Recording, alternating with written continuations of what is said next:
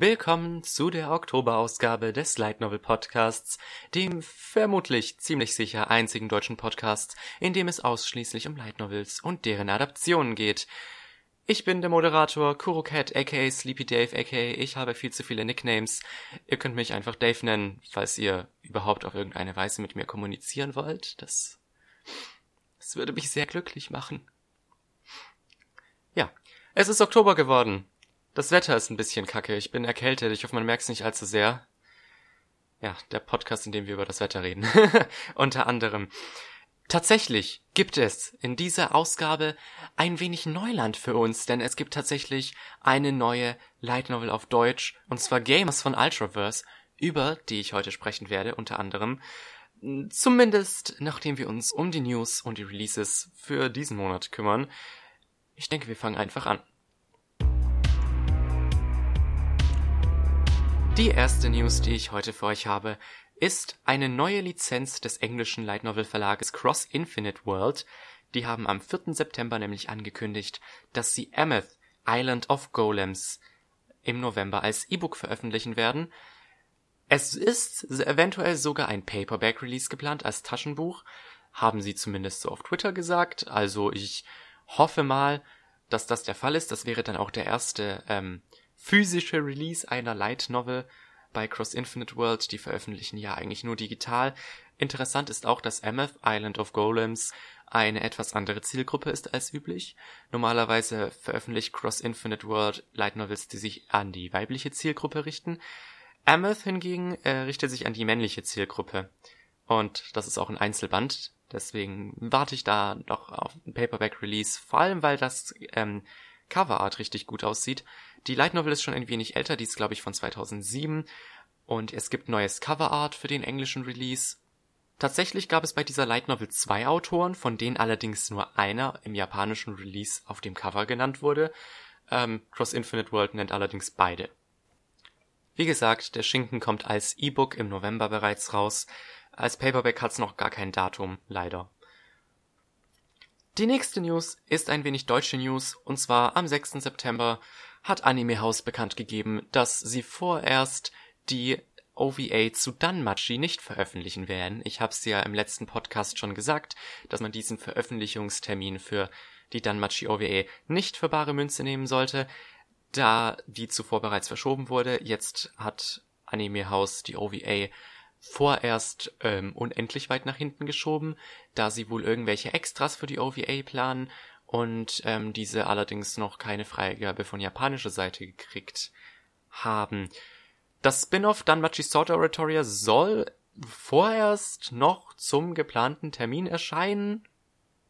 Will heißen am 26. Oktober, aber das werden wir dann ja sehen, wenn es soweit ist. Bei Danmachi ist auch ganz interessant, dass Anime House nach der ersten Staffel das Synchronstudio gewechselt hat.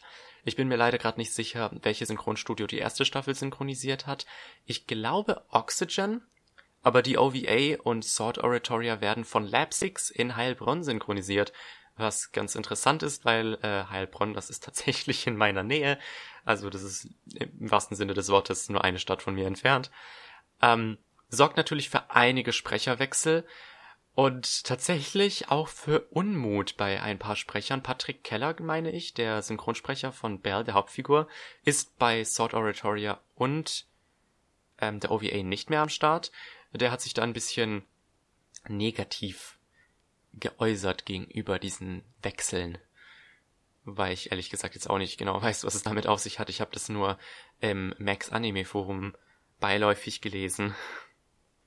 Machen wir weiter mit einer neuen Anime-Lizenz-News und zwar kündigt der Universum Anime an, die Anime-Adaption The Legend of the Galactic Heroes, die neue These, ab Dezember zu veröffentlichen, also schon ziemlich zeitnah. Ja, The Legend of the Galactic Heroes kennt man am ehesten dafür, dass es in den 80ern und 90ern als 110-teilige OVA erschienen ist. Bei Legend of the Galactic Heroes, die neue These, handelt es sich um ein Remake dieser Serie, die auf einer zehnteiligen Romanreihe, ebenfalls aus den 80ern, basiert. Die neue Anime-Adaption hat zwölf Folgen und wurde produziert von Studio Production IG und lief tatsächlich erst in der Spring Season 2018, also von April bis Juni. Ist also echt krass, dass Universum die Serie so schnell veröffentlichen kann. Es wurde auch eine zweite Staffel bereits bestätigt, die ich glaube nächstes Jahr beziehungsweise ab nächstem Jahr in Form von Filmen kommen soll. Außerhalb dieses einen Animes gibt es leider keine Lizenzen für diese Serie, weder die originale OVA, noch die Romane, noch eine der Manga-Adaptionen davon haben es jemals zu uns geschafft. Eine weitere Lizenz-News, die allerdings wenig überraschend sein sollte, ist die Lizenz von Strike the Blood 2. Kase hat nämlich bekannt gegeben, dass sie die Fortsetzung zu Strike the Blood ebenfalls auf DVD und Blu-ray veröffentlichen werden. Genauer gesagt am 8. Februar 2019 erscheint die komplette zweite Staffel, die nur acht Folgen umfasst, zusammen mit den OVAs der ersten Staffel als Komplettbox. Was ich jetzt hierbei interessant finde, ist, dass ähm, die zweite Staffel hier als Strike the Blood OVAs gelistet wird, also nicht als zweite Staffel, so wie sie auch in Japan vermarktet wird. Ich frage mich, wie die das dann machen, wenn die dritte Staffel auf Deutsch erscheint, denn eine dritte Staffel, die ebenfalls aus acht OVAs bestehen soll, die wurde auch schon bereits für Japan bestätigt. So, und weitere News, die viele vermutlich glücklich machen werden, und zwar die dritte Staffel von Sword Art Online. Sword Art Online Alicization kriegt tatsächlich vier Cores, das heißt die Serie wird mindestens ein Jahr laufen und dementsprechend circa 50 Folgen kriegen. Viele hatten ja Angst, dass man bei Alicization ein wenig spart, denn der Story Arc, auf dem Alicization basiert, umfasst tatsächlich 10 Light Novel Bände und in der Regel adaptiert Sword Art Online nur vier innerhalb von 24 bis 25 Folgen. Bei Sword Art Online aber natürlich dachte sich jemand, da kann man doch gut Geld rein investieren. Und so kommt es jetzt, dass Sword Art Online Alicization für mindestens vier Cores laufen wird. Es ist allerdings nicht bekannt, ob der Anime nicht zwischendurch irgendwann pausiert, was äh, durchaus eine Möglichkeit ist. Ja, die Serie startet ja bereits diesen Monat und ich werde da natürlich reingucken, weil es ist Sword Art Online und der Alicization Arc soll sehr gut sein, auch wenn ich die zweite Staffel von Sword Art Online nicht geguckt habe. Fast forward zum 20. September da hat nämlich Seven Seas ein paar neue Lizenzen bekannt gegeben. Der englische Light Novel und Manga Publisher gab dann nämlich bekannt, sich die Rechte an Skeleton Knight in Another World gesichert zu haben. Sowohl an der Light Novel als auch am Manga. Die erscheinen dann nächstes Jahr als Paperback und E-Book. Und wie man unschwer am Titel erkennen konnte, es geht um einen Skelettritter in einer anderen Welt. Das ist so im Grunde alles, was ich über diese Reihe weiß, weil der Titel eigentlich schon alles darüber sagt. Das war die einzige Light Novel Lizenz, die Seven Seas dort angekündigt hat. Und ich bin wenig begeistert. Vielleicht findet die, die Reihe ja seine Käufer, allerdings hört sich das für mich zu langweilig an und die Bewertungen auf Seiten wie Novel Updates sind auch nur ganz okay, deswegen muss ich dafür mein Geld nicht ausgeben. So, und als vorletzte News nochmal eine deutsche Manga-Lizenz. Manga Kult und Ultraverse haben ja in letzter Zeit einige neue Lizenzen angekündigt. Überraschenderweise ist von den beiden Manga Kult äh, der, der, der Sachen bei uns veröffentlicht, die für diesen Podcast von Relevanz sind. Ich habe diesen Satz gerade noch so gerettet. Und zwar hat Manga Kult bekannt gegeben, dass der Verlag sich die Lizenz an der Manga-Adaption zu I Am a Spider, So What gesichert hat, beziehungsweise bei uns erscheint der Manga unter dem Titel Ich bin eine Spinne. Na und? Ja, also einfache Übersetzung des Titels. Finde ich, klingt eigentlich ziemlich cool auf Deutsch übersetzt. Ja, der Manga erscheint ab nächstem Jahr voraussichtlich als Taschenbuch, voraussichtlich im Großformat, für voraussichtlich 10 Euro. Die News stammt aus der Animania und da gab es leider nur die Lizenzbekanntgabe. Aber das Großformat im Paperback ist das Standardformat für die meisten Mangas von Manga Kult. Deswegen kann man stark davon ausgehen, dass äh, die Reihe in diesem Format veröffentlicht wird. Ich bin eine Spinne und war ja interessanterweise auch in der ersten Podcast-Episode im August dabei, wenn ich mich recht entsinne. Ähm, da wurde ja bekannt, dass die Reihe eine Anime-Adaption kriegt. Also ist, sie ist eindeutig etwas populärer. Wir kriegen jetzt den Manga. Die Light Novel gibt es auf Englisch bisher bei Yen Press, auf Deutsch allerdings noch nicht. Man muss dazu allerdings sagen, dass Manga Kult sich bisher nicht negativ gegenüber Light Novels geäußert hat. Es wurde nur immer wieder im Comic Forum gesagt, dass, weil der Verlag ja noch relativ am Anfang steht, dass man noch keine Light Novels publishen möchte.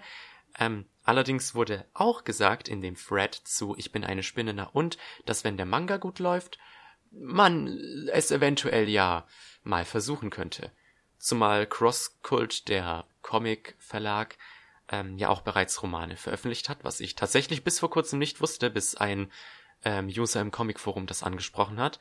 Also, was Bücher angeht, ist durchaus schon ja Erfahrung vorhanden bei Manga Kult, also beziehungsweise bei Cross Kult. Ähm, Fände ich ziemlich cool, wenn die sich die Light Novel sichern würden. Ich würde die gerne dann auch noch lesen, bevor der Anime erscheint. Ich habe die jetzt leider nicht auf Englisch gekauft, davon gibt's ja auch schon drei Bände. Aber das führt jetzt auch zu weit. Weswegen wir zur letzten News kommen, die ich mir aufgehoben habe fürs Ende, weil die dann doch ein bisschen interessanter, witziger, skurriler und diskussionswürdiger ist als alles andere. Diesmal haben wir wieder News von japanischer Seite. Und zwar, ich weiß gar nicht, wo ich anfangen soll. Und zwar startet der japanische christliche Buchverlag Kirishin jetzt seinen zweiten Light Novel Wettbewerb. Ja, vor einem Jahr hat der japanische Verlag Kirishin nämlich angekündigt, ein Light Novel Label starten zu wollen. Und dafür haben sie erstmal einen Wettbewerb gemacht, um neue Autoren zu finden, von denen sie dann Werke veröffentlichen konnten. Und vor kurzem wurde jetzt der Gewinner gekürt, und zwar ähm, der Titel der Light Novel lässt sich in etwa übersetzen mit Ja, ich bin ein 17 Jahre alter Pastor. Noch Fragen? Von Isaku Takayama. Ich. Ja, meine Geräusche müssen eigentlich schon sagen, was ich davon halte. Ja, der, die, diese Light Novel wird ab nächstem Jahr bei dem japanischen christlichen Light Novel Verlag erscheinen und jetzt direkt mit dieser Ankündigung haben sie auch einen zweiten Wettbewerb ähm, gestartet, um neue Light Novel Autoren für sich zu gewinnen. Und tatsächlich, dafür, dass es ein christlicher Verlag ist, sind die Regeln recht lax, wenn man das so sagen kann. Ähm, da steht, also bezüglich der Länge sind einem keine Grenzen gesetzt.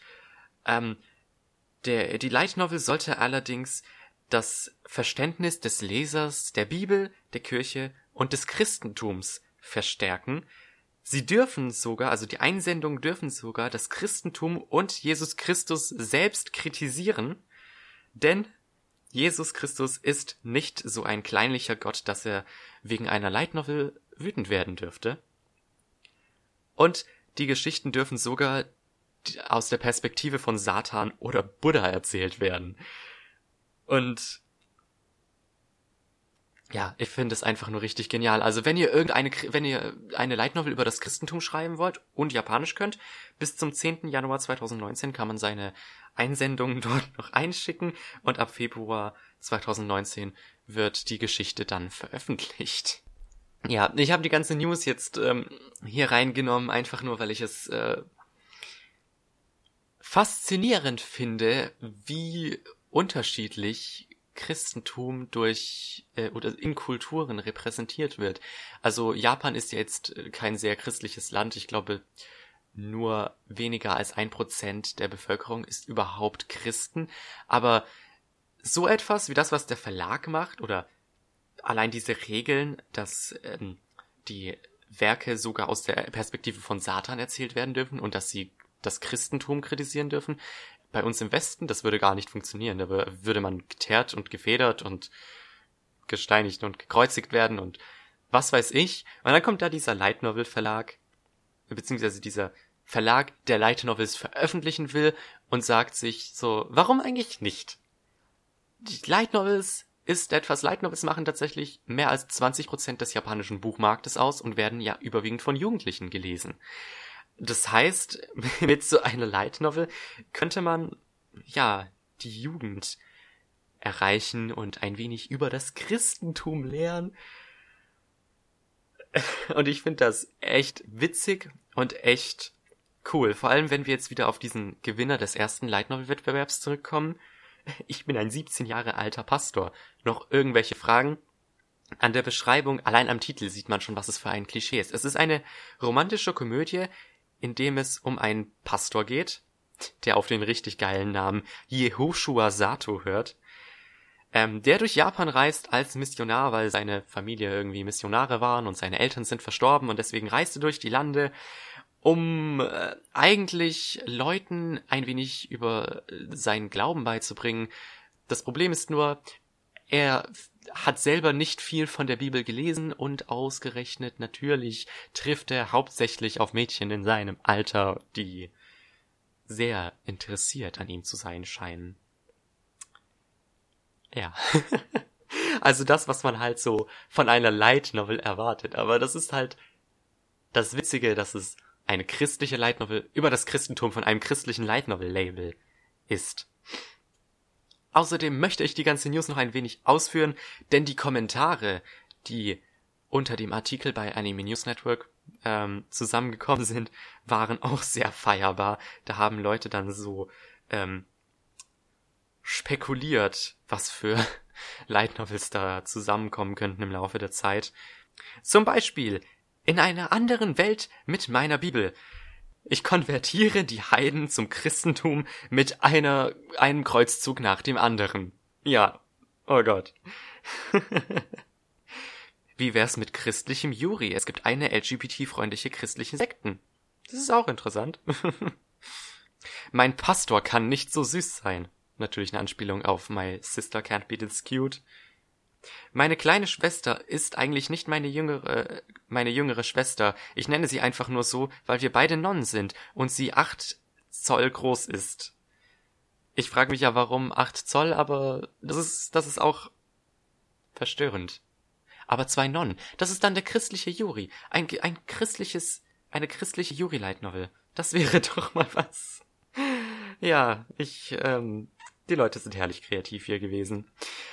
Ich, ich musste, ich musste das einfach mal loswerden. Ich frage mich, ob wir zeitnah irgendetwas von diesem Verlag auf Englisch kriegen. Also das mit dem 17 Jahre alten Pastor würde ich nämlich sehr, sehr gerne lesen, ja. Diese Episode von der Light Novel Podcast wird Ihnen präsentiert von rückwärts ausgesprochene Light Novel Titel, Light Novel Titel rückwärts ausgesprochen. Heute mit Samiek Geimas. Nach den News geht es wie immer weiter mit den Light Novel Releases für den Oktober. Diesmal gibt es auch nicht allzu viele Releases. Es fängt tatsächlich erst an am 9.10. und zwar erscheint dort nämlich eine Light Novel zu Nier Automata, nämlich Short Story Long bei Viz. Im Januar erscheint dann, glaube ich, auch der zweite Band, der passenderweise Long Story Short heißt. Ähm, ich weiß leider nicht, welche Rolle die Light Novel jetzt in diesem Universum hat, weil ich Nier und Nier Automata noch nicht gespielt habe.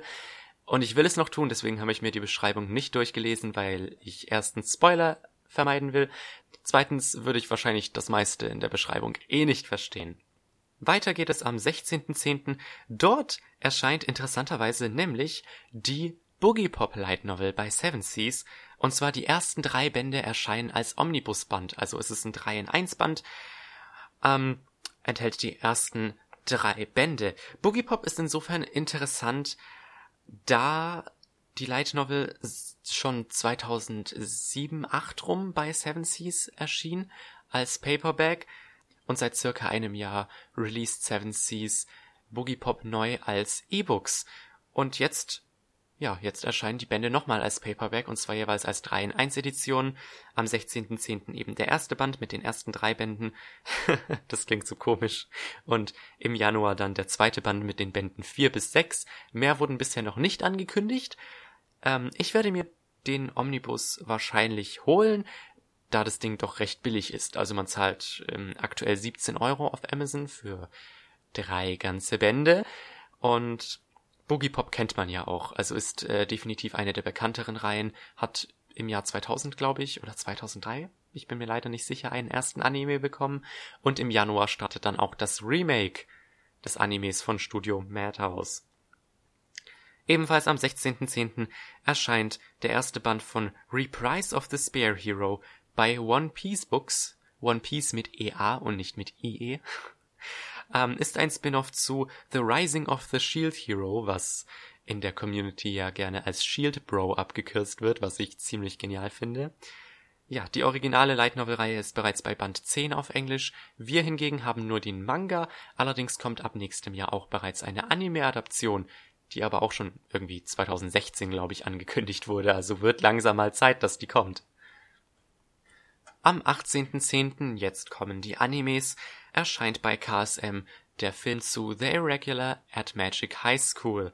Der sollte ja ursprünglich auch im Kino kommen, allerdings hat KSM den Kino-Release dann doch ähm, abgesagt, weil er anscheinend nicht rentabel gewesen wäre, hätten sie es getan. Ja, abseits des Films haben wir natürlich auch die 26-teilige Anime-Serie, die erschien bereits 2015 auf Deutsch. Ähm, und das war's. Wir haben keine Mangas, auch die Light Novels gibt es nicht auf Deutsch, nur auf Englisch gibt es jeweils Mangas und Light Novels bei Yen Press. Und dann am 26.10. erscheint auch Danmachi Sword Oratoria, das erste Volume mit den ersten drei Episoden bei Anime House. Ja, darüber habe ich ja schon kurz geredet in den News. Hoffentlich wird der Release nicht verschoben. Und zu guter Letzt am 13.10. legt Yen Press ordentlich los. Dort erscheinen nämlich Goblin Slayer Year One, der erste Band. Ein Prequel zu der Goblin Slayer Reihe. Ja, Goblin Slayer hat mittlerweile, ich glaube, acht Bände in Japan oder es erscheint erst diesen Monat der achte Band. Ich bin mir da nicht zu 100% sicher. Diese Woche startet auch noch der Anime. Wir haben leider nur den Manga auf Deutsch bei Ultraverse. Allerdings äh, published Ultraverse ja auch Light Novels seit äh, eigentlich seit die gestartet haben im Grunde. Ähm, also vielleicht, wenn die Mangas sich gut genug verkaufen, kriegen wir auch die Light Novels. Das würde mich sehr freuen. Ich habe mir leider den englischen Release nicht gekauft, auch wenn das eigentlich geplant war damals. Dann erscheint schon wieder eine Game-Adaption bei Yen Press, und zwar handelt es sich hierbei um Final Fantasy VII On the Way to a Smile. Ähnlich wie bei Nier Automata weiß ich leider auch hier nicht, was der Status ähm, dieser Light Novel Serie innerhalb des Universums ist, ob das irgendwie eine Short Story Collection ist, ob das eine Adaption des Spiels ist, etc. etc. Und auch hier habe ich mir die Beschreibung nicht durchgelesen, weil ich Final Fantasy VII noch nicht gespielt habe und ich das irgendwann mal tun will. Ich habe es mal angezockt, immerhin. Ähm, aber ja, ich weiß nicht, ob es die Light Novel nicht sogar schon auf Deutsch gibt. Ich, sie ist auf jeden Fall älter und es gibt auf jeden Fall auch einige Bücher von Final Fantasy auf Deutsch. Ich glaube, die sind bei Panini erschienen. Die Mangas hingegen gibt es alle bei Carlsen. Da haben die auch erst neulich angekündigt, dass sie ab nächstem Jahr Lost Stranger veröffentlichen werden. Im Großformat für 10 Euro. Werde ich mir holen, weil sieht sehr ästhetisch aus der Manga, und es erzählt eine originale Story. Also basiert auf keinem der Spiele, was, was, was ein Kaufargument für mich ist. Und der letzte Release für den Monat Oktober ist wieder am 30. wieder von Yen Press und das ist Mirai. Basierend auf dem gleichnamigen Film von Mamoru Hosoda. Ja, ist im Grunde eine Light Novel Adaption des Films. In Japan erschien die Sache als Mirai no Mirai und Kase hat sich da die Lizenz für den Film gesichert und sie werden den auch nächstes Jahr, wenn nicht sogar dieses Jahr veröffentlichen. Tut mir leid, habe ich leider gerade keine Information. Es kann auch sein, dass sie noch gar keinen Termin angekündigt haben. Es wurde aber auf jeden Fall angekündigt, dass Mirai bei Kase erscheinen soll. Vielleicht kriegen wir die Bücher auch, das wäre ganz cool. Jan Prest veröffentlicht ja sehr oft Buchadaptionen von Anime-Filmen, unter anderem Your Name, Fireworks, The Boy and the Beast, ähm, Enshin und das magische Königreich. Wäre cool, wenn wir hier die Novel kriegen. Bei uns ist es leider nicht oft der Fall gewesen, dass wir die Novels zu Filmen gekriegt haben. Nur bei Your Name hat dann Egmont überraschenderweise zugeschlagen. Wobei es sich sehr gut verkauft haben soll. Also äh, es besteht Hoffnung, dass wir vielleicht wieder was von Egmont kriegen. Auch wenn ich ehrlich gesagt nicht der größte Fan von Egmont bin. aber da schweife ich wieder ein bisschen ab. Habt ihr eure Hausaufgaben gemacht? Habt ihr Light Novels gelesen über diesen letzten Monat? Ich hoffe das sehr, denn ich habe das tatsächlich auch getan. Ich habe ja schon äh, gesagt, dass ich unter anderem die Gamers Light Novel gelesen habe. Aber um die soll es erst später gehen, denn zuvor möchte ich wieder über eine englische Light Novel sprechen, die ich mir letzten Monat als E-Book gekauft habe. Und zwar ist das etwas ganz Skurriles, nämlich J.K. Haru is a sex worker in another world. Oder auf Deutsch übersetzt, die Oberschülerin Haru ist eine Prostituierte in einer anderen Welt. Ähm, ja, im Grunde sagt der Titel eigentlich schon alles, was man wissen muss. Ja, das Mädchen Haru und dieser Nerd namens Chiba, die sterben zufälligerweise gleichzeitig. Beziehungsweise eigentlich war es kein Zufall. Haru war kurz davor, von einem Lastwagen oder so überrannt zu werden und Shiba dachte sich so, er muss jetzt der rettende Held sein und sorgt dann eigentlich nur dafür, dass beide sterben stattdessen. Die beiden natürlich reinkarnieren sie in einer Fantasy-Welt, die allerdings unglaublich sexistisch ist. Weswegen der gute Chiba, ich hoffe zumindest er heißt Chiba, ich bin mir gerade nicht mehr so sicher, der erhält nämlich irgendwelche super krassen äh, Cheat-Fähigkeiten oder sowas. Und der Gott, der die beiden in diese Fantasy-Welt gebracht hat, der war halt so, sorry Haru, ich, ich meine, ich, ich kann dich wiederbeleben, aber dein Leben wird nicht unbedingt sehr angenehm sein. Weswegen Haru dann halt zu einer Prostituierten in dieser anderen Welt wird, um sich ihr täglich Brot zu verdienen. Abgesehen von dieser Prämisse hat dieses Buch tatsächlich keinen Plot im herkömmlichen Sinne. Also so wie es aufgebaut ist, erinnert es mich an viele YA Contemporary Bücher, zeitgenössische Literatur, die sich an Jugendliche und junge Erwachsene erinnert, äh, richtet, die sich an Jugendliche und junge Erwachsene richtet. Ja, wo es meist einfach darum geht, wie der Protagonist, ähm, beziehungsweise in dem Fall die Protagonistin, mit einer bestimmten Situation in ihrem Leben oder einer bestimmten Veränderung in ihrem Leben umgeht, ohne dabei irgendein klares Ziel vor Augen zu haben. Nur dass das Ziel halt meist ist, äh, weiterzuleben und zu überleben, ganz besonders im Falle von Haru. Und obwohl dieses Buch keinen wirklichen Plot hat, das, was diese ganze Story unglaublich gut trägt, ist einfach die Protagonistin Haru. Ihr müsst wissen, Haru ist einfach eine unglaubliche Bitch. Also nicht, also ja, das war eigentlich klar. Aber ähm, sie ist zu Beginn der Story unglaublich arrogant und das macht es ein wenig unterhaltsam, weil die äh, Geschichte ist aus der ersten Pers Person erzählt und sie gibt dann immer wieder irgendwelche Kommentare ab. Selbst wenn sie mit irgendwelchen Typen schläft, dann macht sie sich fast dauerhaft über die lustig. Ähm, und sie ist halt echt kein guter Mensch. Und was halt dieses Buch echt gut gemacht hat, ist einfach diese Entwicklung von Haru, ich hatte das Gefühl, im Laufe des Buches ist Haru einfach zu einem besseren Menschen geworden. Und diese, diese Kommentare, die sie die ganze Zeit von sich gibt, die bleiben natürlich trotzdem noch bestehen. Aber ich, diese Entwicklung, die Haru hatte, durch ihren Job war unglaublich gut mit anzusehen. Ich erinnere mich, ähm, da war irgend so ein Typ in dieser Geschichte, den hat Haru einfach nur Sumo genannt. Er hatte einen viel zu komplizierten Namen und er war absolut übergewichtig, also hat Haru ihn einfach Sumo genannt, was äh, eigentlich ziemlich beleidigend gegenüber ihm ist und sie hat dann immer wieder mit dem geredet und sich eigentlich immer lustig über ihn gemacht, so in, in ihren Gedanken, nicht gegenüber ihm selbst, aber im Laufe der Zeit merkt Haru, dass hinter diesem etwas dümmlichen Aussehen eigentlich ein echt guter Mensch steckte und irgendwie ist dieser Sumo Haru tatsächlich äh, minimal ans Herz gewachsen, wenn man das so sagen kann. was interessant ist in einer Geschichte über Prostituierte. Natürlich muss man dazu sagen, also das Buch äh, ist empfehlenswert für eine Altersgruppe 16 plus. Die, denn die Sexszenen sind sehr explizit geschrieben. Sehr explizit. Es gibt keine Illustrationen, da das Buch tatsächlich ähm, eigentlich ein normales Buch ist. Es ist keine Light Novel im herkömmlichen Sinne. Es ist einfach ein ganz normales Buch, nur das Cover ist ein bisschen ähm, Manga-mäßig.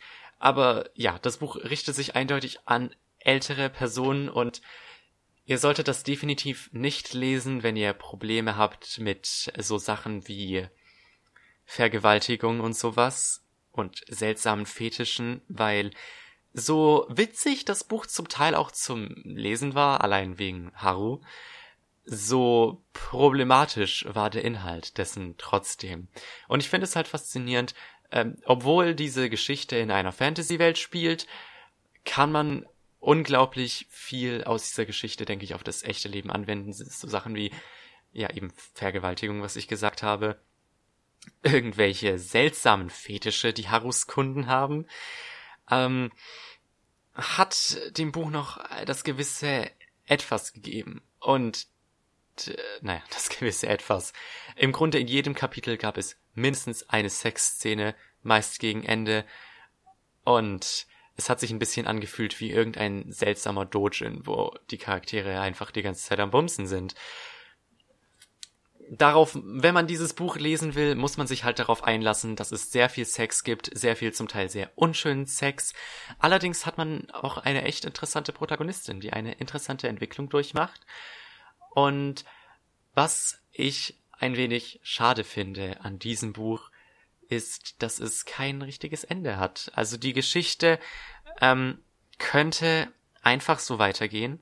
Und sie geht anscheinend auch wirklich weiter. Ich meine irgendwo gelesen zu haben, dass der Autor, Koshiratori hieß er, glaube ich, dass der Autor im Self-Publishing eine Fortsetzung zu ähm, Haru is a Sex Worker in Another World veröffentlicht hat. Allerdings, wie gesagt, Self-Publishing. Ob J-Novel Club da irgendwie sich die Lizenz davon sichern kann, steht in den Sternen. Aber ja, J.K. Haru hat mich unglaublich gut unterhalten, auch wenn es ein wenig verstörend war an manchen Stellen.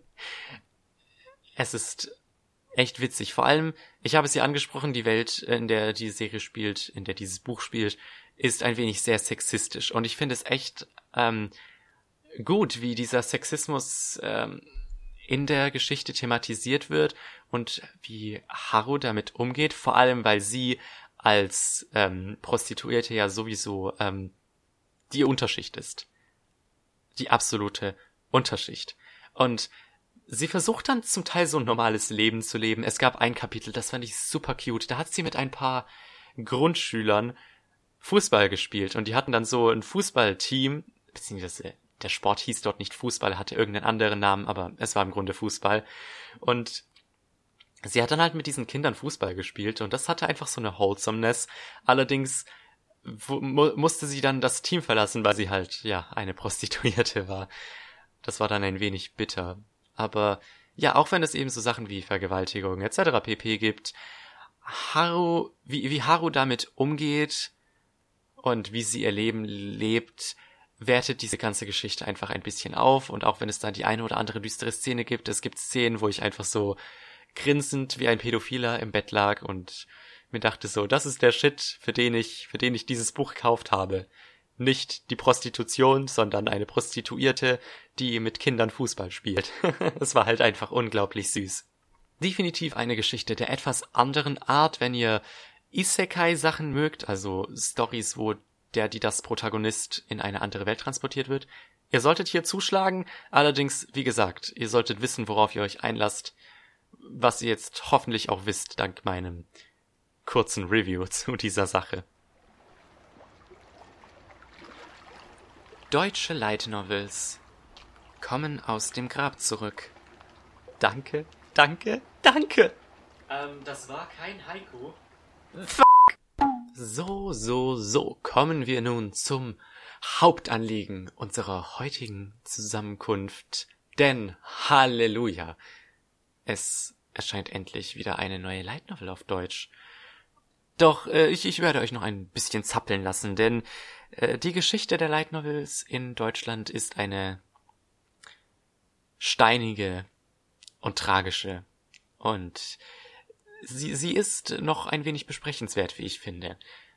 In Japan wurde der Light Novel Trend ja erst so losgetreten mit Boogie Pop. Also viele schreiben Boogie Pop zu den Light Novel Trend in Japan losgekickt zu haben. Tatsächlich war Boogie Pop mitunter eine der ersten Light Novels, die auf Deutsch erschienen sind. Es gab Egmont hat sich recht früh an ein paar Spin-off Light Novels zu, ich glaube, Inuyasha und Love Hina versucht, die allerdings gefloppt sind. Und dann kam Tokyo Pop und Carlsen langsam so auf den Geschmack. Und Tokyo Pop hat damals auf jeden Fall Boogie Pop veröffentlicht, weiß ich. Ähm, unter anderem auch noch Kinos Reise und Gothic und bei Carlsen erschienen ab sofort Dämonenkönig und Cheeky Vampire. Alle mit ermäßigem Erfolg. Also Tokyo Pop hat seine Light Novels nach nur ein paar Bänden eingestellt. Ich glaube, Gothic hatte am meisten Bände. Gothic erschien bis Band 6 was glaube ich der letzte Band der Hauptstory gewesen ist. Ähm, und ab sofort Dämonenkönig immerhin bis Band 14, bevor es eingestellt wurde. Interessanterweise hat man damals Light Novels noch in dem Format gepublished, in dem sie auch in Japan üblich waren, und zwar im DIN A6 Format. Ähm, das macht man ja heute gar nicht mehr. Also bei uns erscheinen die im Taschenbuchformat so circa 12 mal 19 und in Amerika erscheinen meistens sogar im DIN A5 Format, also noch im größeren Format. Und ja, seitdem die Light Novels damals grandios gefloppt sind, ist es recht still gewesen. Also ich glaube, Carlsen ist der einzige Verlag, der durchgehend Light Novels gepublished hat seit damals. Also wenn auch nur Spin-off Light Novels wie zu Naruto und One Piece und Attack on Titan. Aber Tokyo Pop war sehr zurückhaltend, was das anging. Da kam erst 2015 Axel World und Black Bullet, welche ich beide gesammelt habe, wobei Black Bullet auch mittlerweile vorbei ist und letztes Jahr dann auch noch Sword Art Online nach einer dreijährigen Wartezeit. Und seit diesem Jahr haben wir mit Ultraverse ja einen neuen Manga-Verlag, der sich schon von Anfang an sehr Light Novel positiv verhalten hat. Die haben ja direkt im ersten Programm ähm, eine der Novels zu In These Words veröffentlicht. Und jetzt halte ich hier in den Händen den ersten Band von Gamers von Sekina Aoi. Und ich weine freudige Freudentränen, weil es ist wundervoll. Ja, bei Gamers, was äh, am 20. September erschienen ist. Der zweite Band kommt auf jeden Fall im Dezember und im März kommt dann auch schon der dritte Band, also alle drei Monate kommt ein neuer Band raus. Gamers ist eine Romcom und eine Romcom von Feinsten. Es gab letztes Jahr auch bereits eine Anime-Serie in der Sommerseason dazu und ich war da ein wenig äh, skeptisch, denn ich habe, bevor Gamers ähm, erschienen ist, habe ich bereits eine Anime-Adaption zu einer anderen Light Novel von Sekina Aoi gesehen, und zwar Setokai no Ichison. Ich habe irgendwie sieben Folgen von der ersten Staffel geguckt und es hat mir überhaupt nicht gefallen. Also der Humor ist nicht bei mir angekommen und deswegen dachte ich so, wenn das das Problem ist, dann wird Gamers es mir vermutlich auch nicht antun, weswegen ich den Anime nicht geguckt habe, als er rausgekommen ist. Das Feedback war unglaublich positiv zum Anime. Also ich habe links und links und rechts hat's eigentlich nur positive Reviews gehagelt. Und dann überraschenderweise kommt auch noch die Light Novel auf Deutsch raus. Was äh, insofern überraschend ist, weil erstmal es ist Deutsch. Zweitens, es ist ein Genre, das ähm, im Englischen auch gar nicht mal so häufig vertreten ist. Also so eine Rom-Com, da geht die einzigen äh, herkömmlichen Rom-Coms, die es auf Englisch gibt, sind aktuell Toradora und My Youth Romantic Comedy is Wrong as I Expected. Das sind so die einzigen Rom-Com Light Novels, die aktuell auf Englisch erscheinen. Auch Gamers gibt's nicht, obwohl der unglaublich beliebt ist. Und worum geht es denn eigentlich in Gamers, ehe ich hier weiter um den heißen Brei rede? Unser guter Protagonist Keta Amano ist so normal, wie ein Mensch normal sein kann. Das einzig, naja, Besondere an ihm ist die Tatsache, dass er Games spielt, aber seid mal ehrlich, wer, wer zockt nicht von Zeit zu Zeit mal irgendwas?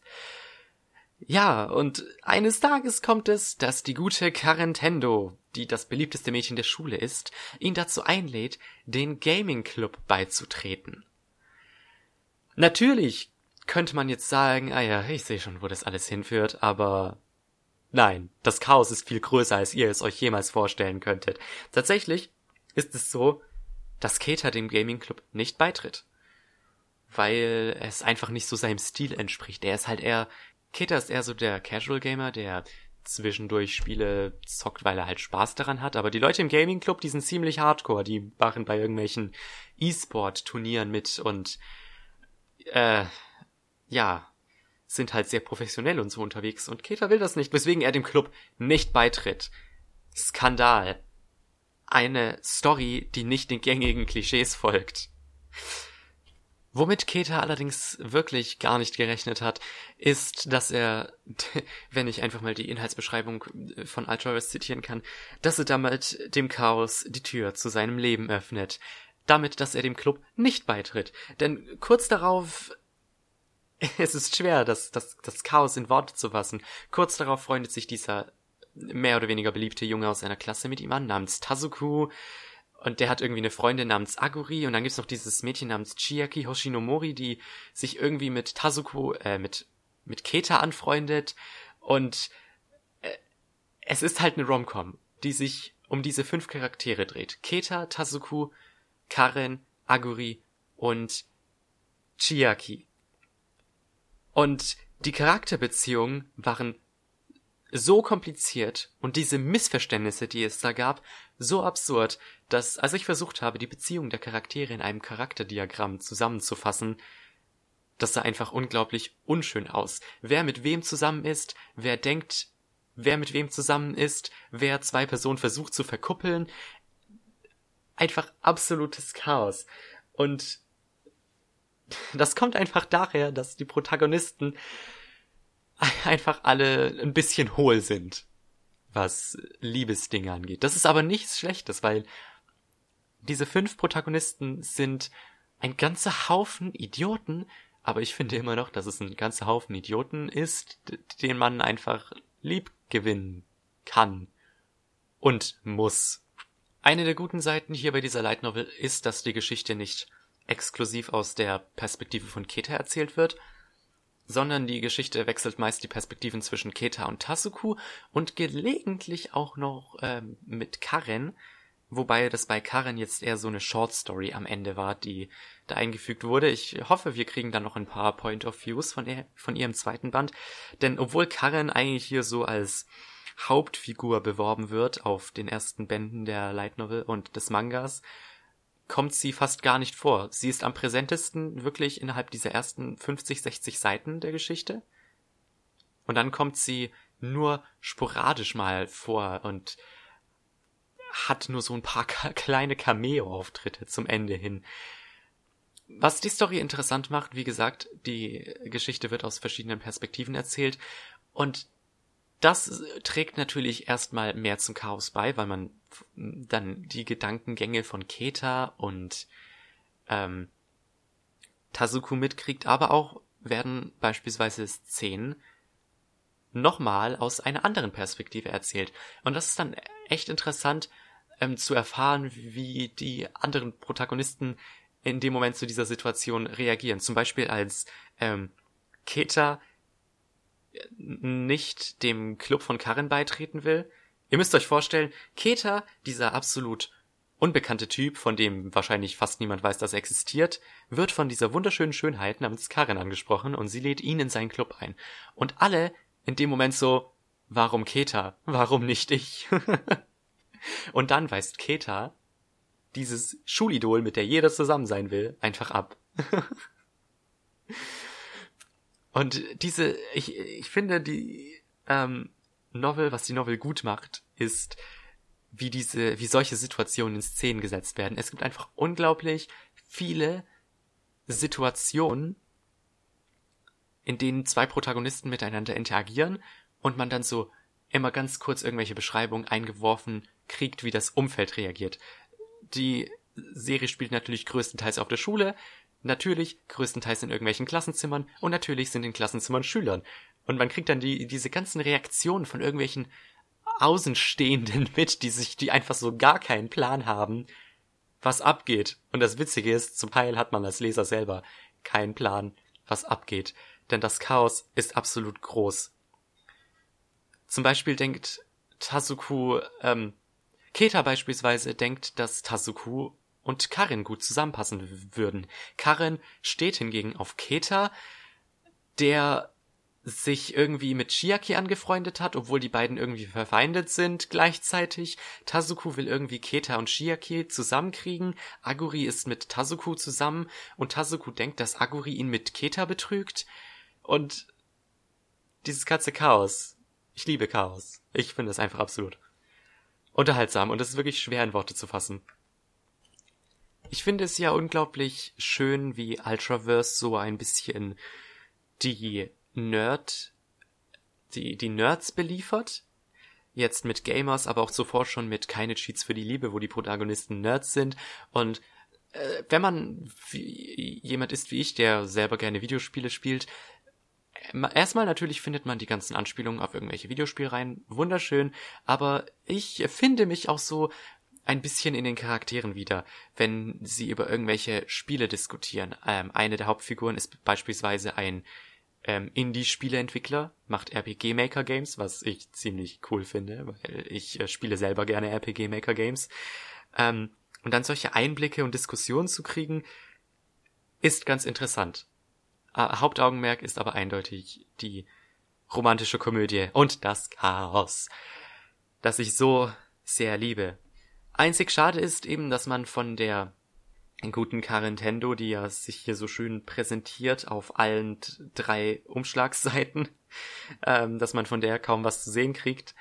Und dass dieser erste Band leider kein richtiges Ende hat, denn Gamers wird in Japan in einem Light Novel Magazin veröffentlicht, in einer Zeitung, ähm, wo monatlich ein neues Kapitel erscheint und deswegen hängen die einzelnen Bände viel näher miteinander zusammen, als es meist ist. Also man kann das nicht wirklich in Story Arcs unterteilen, wie es bei den meisten Novels der Fall ist.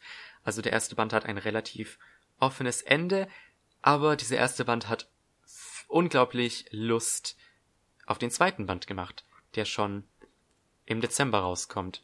Und äh, noch ein paar Worte zur Aufmachung. Also, ja, die Novel erscheint bei Ultraverse im herkömmlichen Taschenbuchformat für 10 Euro. Ich mag das ähm, Papier, das die für das Cover benutzt haben. Das ist so ein, so ein, so ein seltsames, weiches Coverpapier. Ich, ich sollte mich vielleicht mal informieren, was die Fachbegriffe für verschiedene Papiersorten sind. Ähm, es gibt, es gibt äh, Farbseiten am Anfang unter anderem eine ausfaltbare Illustration, die mir sehr gut gefällt. Einziges Problem ist, äh, was eventuell einigen nicht so gut schmeckt, ist, dass es halt auf ganz normalem Papier gedruckt ist. Die englischen Light Novels haben ja meist Hochglanzpapier und bei manchen Mangas ist das ist, sind die Farbseiten auch solches solches äh, Fotopapier fast schon. Ist ein bisschen schade, vor allem mit der Faltillustration, weil man den Knick im Papier leider sehr unschön sieht. Und auch wenn das Buch sehr unterhaltsam geschrieben war, ein großes Problem hat die deutsche Übersetzung. Es gibt unglaublich viele Rechtschreibfehler. Es ist noch auf einem Niveau, dass es auf jeden Fall lesbar ist. Ähm, alles andere wäre ja wirklich tragisch, aber gerade wenn man jetzt Gamers mit den Light Novels von Carlson oder Tokyo Pop vergleicht, da liegen Welten dazwischen. Also es gab sehr viele Schreibfehler, Grammatikfehler, Zeichensetzungsfehler und ähm, ja, das war halt schon so auffällig, dass es auffällt, leider. Ähm, also gerade im Vergleich zu den anderen Verlagen, muss man dazu sagen. Ich hoffe ja, wir kriegen noch mehr Light Novels von Ultraverse. Würde mich auf jeden Fall freuen. Es kann, können auch gern noch ein paar mehr Slice of Life Light Novels sein, weil es dazu viel zu wenige im Westen gibt. Und ich bin gespannt auf die nächsten Bände. Die würde ich gerne auch mit euch durchdiskutieren dann.